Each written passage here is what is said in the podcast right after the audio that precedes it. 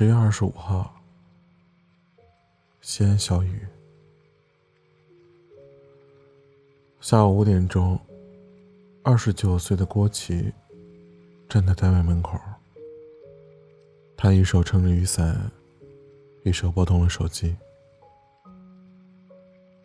在他的言语中啊，交杂着难以掩饰的兴奋。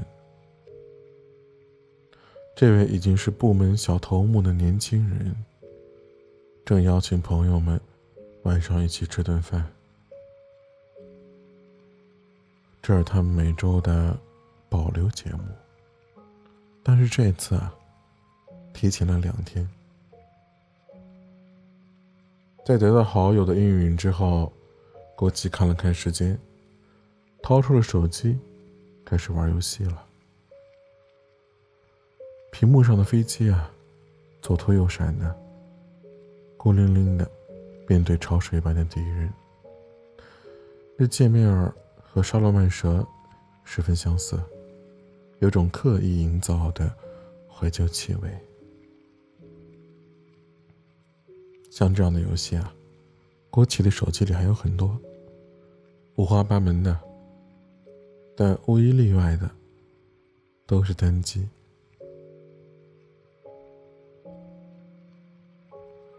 我不喜欢玩网络游戏啊，讨厌组队啊、职业选择啊什么的。为什么把自己的乐趣建立在别人的配合上呢？郭琪这样说的。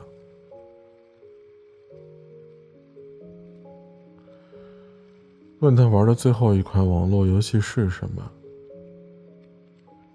郭琪说他自己记不清楚了。他唯一记住的，是被劝退的理由，是因为队友的素质三连，加问候父母。郭基承认，那一次他确实打的不好，但当激烈的言辞飞溅到他脸上的时候，他一言不发，选择退出了游戏。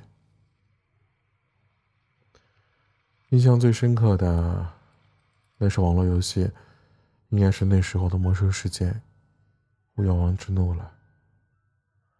郭琦当时啊，找不到去隐牙城堡的路，公共频道很多陌生人为他指点，甚至众人啊，为了哪条路最近，引发了一顿争论。再到后来，一个雪精灵妹子把他送到了目的地。当时过去激动的敲着键盘啊。想要说声谢谢，结果却因为输入法错误，角色在原地打转。此时，那个小精灵妹子非常不解的问道：“不会又迷路了吧，大哥？进门就是啊。”郭琦的魔兽世界生涯停留在了普切西德教授，连巫妖王的味儿都没闻过。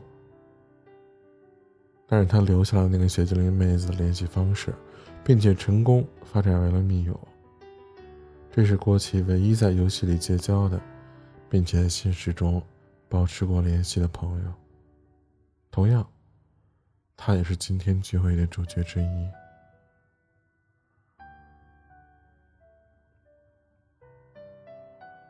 五点二十分，郭琦特意早到了十分钟。因为雨天的关系啊，这个饭店里的人并不多。风雨的老板娘微笑着，双手递过了菜单。郭琦说了声谢谢，看都没有看老板娘一眼。郭琪呢，他选择坐在了一个安静的角落，慢慢坐下，点了七八个凉菜，并且特意嘱咐啤酒一定要冰的。郭琦说：“我不太喜欢和别人打交道，感觉特别累。这也是我不喜欢网络游戏的原因。人太多了，分分钟出戏，找不到玩单机游戏的那种沉浸感。有关于沉浸感的初次体验，就要从一九九九年说起来了。在此之前，过去玩过土星、PS 一、以及电脑上大量游戏，但对他来讲，这些游戏和足球、跑步、游泳没有任何区别，只是一种打发无聊的手段，随时可以被任何其他活动所代替。直到某个夏日的午后，郭琪和《生化危机二》不期而遇，里昂和克莱尔以及众多的僵尸完成了一次意义重大的合谋，他们点燃了郭琪心中前所未有的、无法描述的东西。郭琪兴奋的聊着《生化危机二》，他的右手。配合着他激烈的语速，不断的划开空气，你似乎能感觉到记忆啊，正在他的脑海里燃烧，仿佛《生化危机二》就是昨天刚刚发售的一样，就感觉被什么东西一下击中了，根本就缓不过来神儿。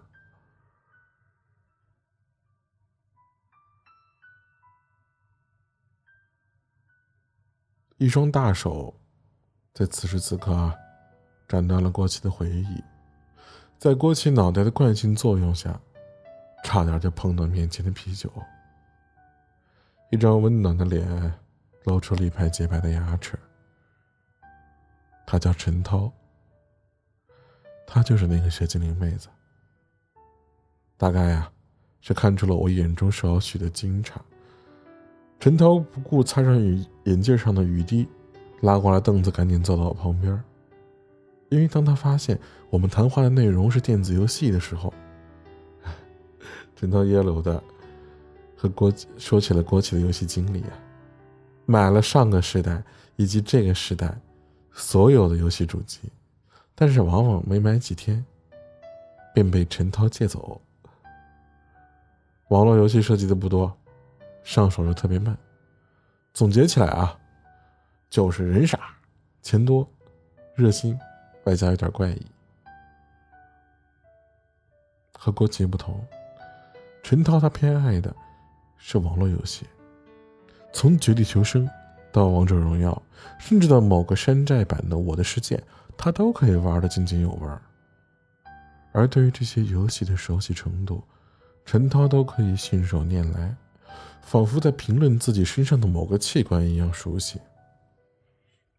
郭琪就指陈涛说：“啊，说你没救了，啊，他说我最近玩的《古墓丽影：暗影》，比你是那些无聊的小游戏要好玩多了。”陈涛问：“暗影究竟如何呀？我听说评价一般般啊。”说到这儿，郭琪的目光在这时候闪躲了一下，他拿起了酒杯，慢慢的喝了一口，他说：“嗯。”有些短，还凑合吧。对于暗影的评价，很多玩家都和过去类似，主线剧情过短，故事不太完整。即便舞台换成了南美的秘鲁丛林，可玩起来却和前作大同小异。七千五百万美元的开发费用，并没有成就一部巅峰级的最终演出。暗影。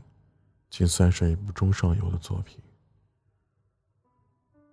但是将制作组从水晶动力换为了加拿大蒙特利尔，两百三十个人经历三年的开发，在原作基础上增加了新的动作系统等等措施，可以说暗影的诚意和魄力都是值得肯定的。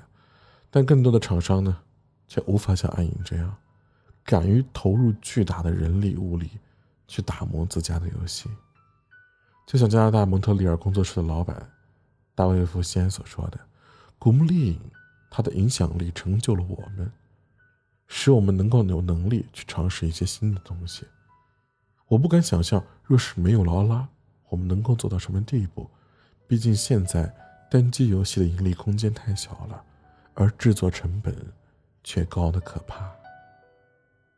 于是呢，充钱拿装备。”游戏分章节付费、DLC 付费等等内容开始在越来越多的单机游戏里出现，玩家虽然十分反感，但丝毫改变不了他们越发常态化的趋势。游戏记者罗布费伊曾经对此愤慨地评论道：“我们越是反对，他们就越是这样做，因为除了把游戏肢解成五百份来卖，他们找不到任何其他盈利的方式。”已然，恶性循环已经形成了。那么，不妨干脆一点，承认吧，你们在学氪金的网络游戏，别再把单机游戏当成胡萝卜晃悠了，玩家不是蠢驴。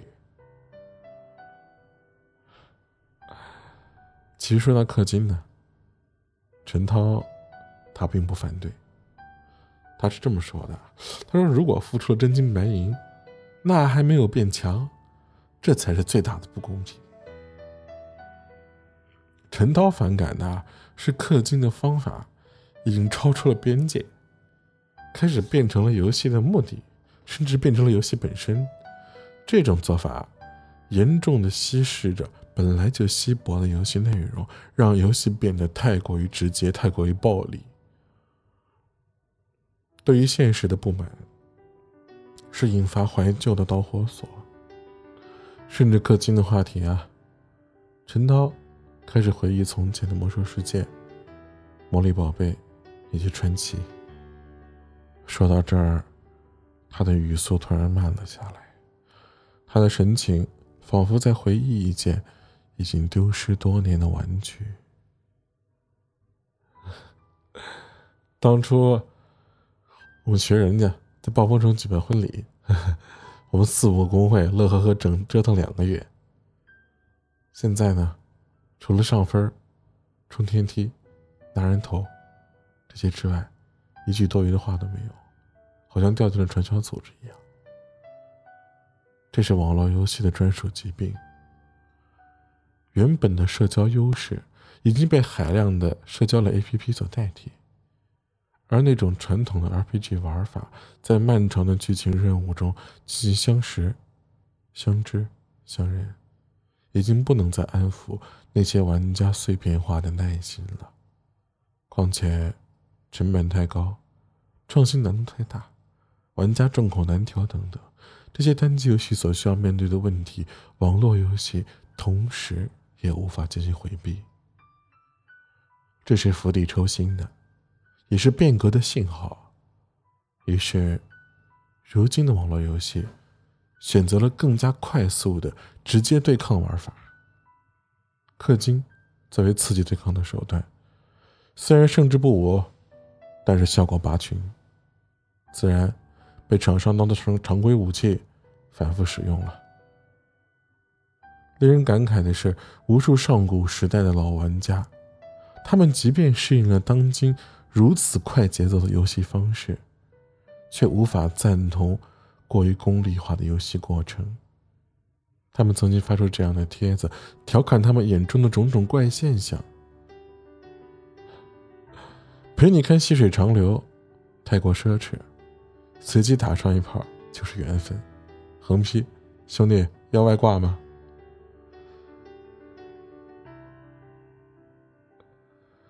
网络游戏的种种怪现象啊，很容易得出还是单机游戏好这样的结论。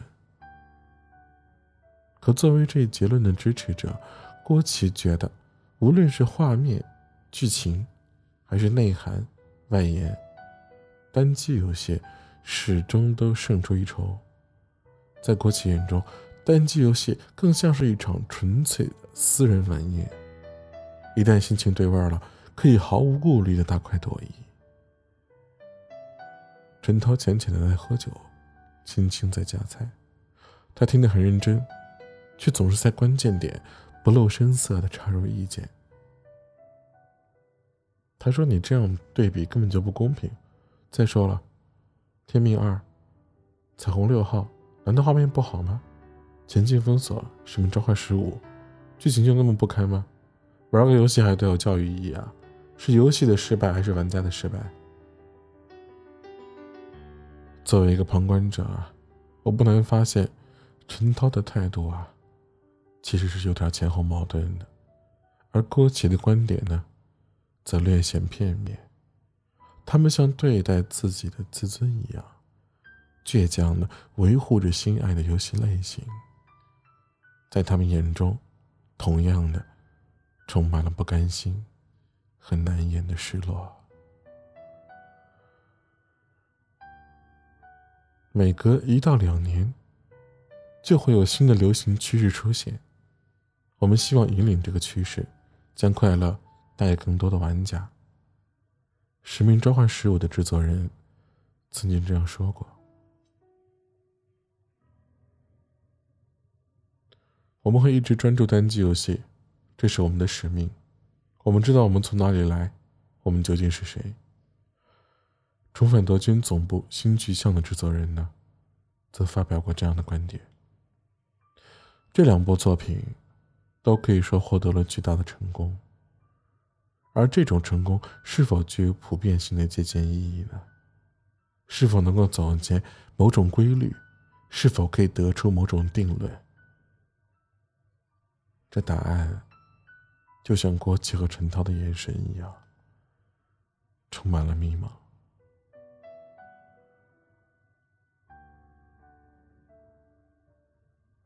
最后，是一个大盘的炝锅鱼，打破了桌上的尴尬。老板娘啊，特意加重了“秘制”两个字，并且偷偷的擦去溢出的汤汁。鱼肉啊。外焦里嫩，带着迫不及待的烧烤的味道。据说吃完这个炝锅鱼，还能再涮点菜、煮点面什么的。郭琦跟我说，这个小店最开始的时候，主打的是火锅生意，后来不景气了，改成了烧烤店。这个秘制炝锅鱼啊，是他们今天、今年才推出的新产品，啊，生意不错，味道非常好。看来啊，唯一不变的事情就是变化。所以，总有先行者们试图闯出一条新路来，逃生，回避了操作的门槛，强调了气氛的营造，给低迷的恐怖游戏带来了希望。奇异人生。反复雕琢的剧情，仅仅是游戏原声大碟就有一千万美元进账，而《使命召唤十五》呢，它证明了绝地求生的吃鸡玩法大有潜力可挖，卖出了不错的价钱。而 GTA 五告诉业界，单机和网游并非是水火不容，而是相辅相成的。也可能像销量、未来、前途。这种光鲜的大词引起了老板娘的共鸣。老板娘精辟的插嘴道：“生意难做钱难挣，没有办法嘛。”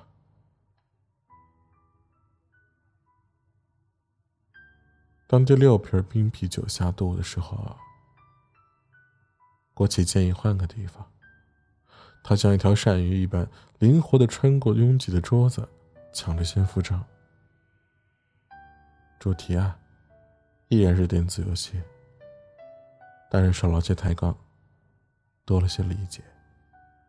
从某种意义上来讲，我们都是同病相怜的，又是充满希望的。得出的结论呢，是单机游戏越来越像网游，而网游呢，越来越像街机，就像辐射七六。仅凭画面和介绍，已经很难定义这款游戏到底是单机还是网游了。我们的聚会在晚上十一点整画上了句号。再过一个小时，国旗即将迎来他三十岁的生日。他将我们三个人的合照上传了朋友圈，而陈涛。写下了底下唯一一个评论，上面写的是：“让我欢喜，让我忧。”